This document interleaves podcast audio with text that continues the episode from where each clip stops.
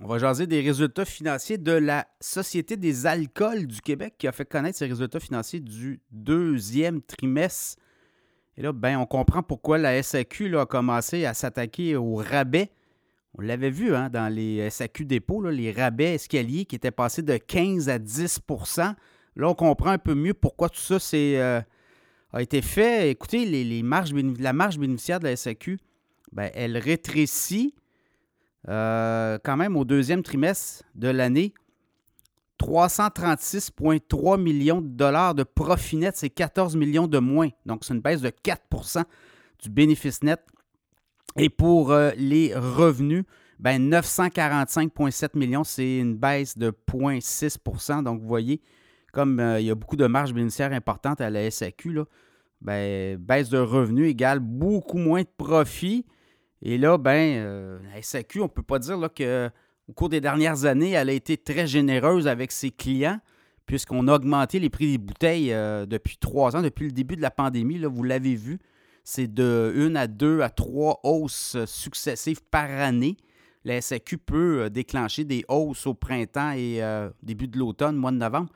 Donc là aussi, là aussi, la SAQ, voyez-vous, là, euh, clairement, euh, le, modèle d'affaires, les coûts augmentent, la pression également euh, sur les fournisseurs, bien, ça fait en sorte que les profits diminuent. Le panier moyen passait de 64,51 à 62,42, baisse de 3,2% mais on dit que l'achalandage augmente. Donc, plus de gens qui viennent. Donc, les gens recherchent des prix beaucoup moins élevés aussi. Donc, peut-être des changements d'habitude là.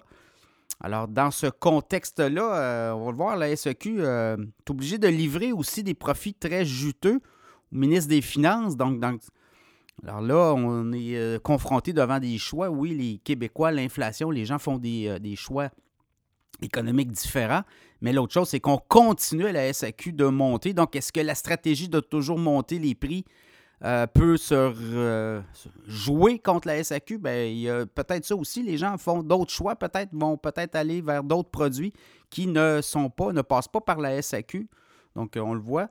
Euh, SAQ euh, sera confronté à des choix. Est-ce qu'on pourrait rebaisser des prix en donner davantage? Oui, le programme de points là, inspire, mais est-ce qu'on est capable de peut-être travailler pour aller? On a un pouvoir d'achat extrême à la SAQ depuis des années mais on ne l'utilise pas pour le client, on l'utilise pour l'actionnaire, oui, beaucoup plus rentable la SAQ année après année. Mais là, on le voit, là, c'est très difficile. Alors, à suivre, la SAQ, est-ce qu'on sera capable de renverser la tendance? On dit que dans les prochains trimestres aussi, ça sera difficile. On pense qu'il y aura moins de profits générés, donc à suivre. La SAQ demeure quand même euh, rentable, une marge bénéficiaire nette d'à peu près quoi, 35, 34, 35, 36 là, Ça tourne autour de ça. Euh, alors euh, oui, on se rapproche peut-être d'un modèle beaucoup plus communiste que capitaliste, mais quand même, la SAQ euh, génère encore beaucoup de profits.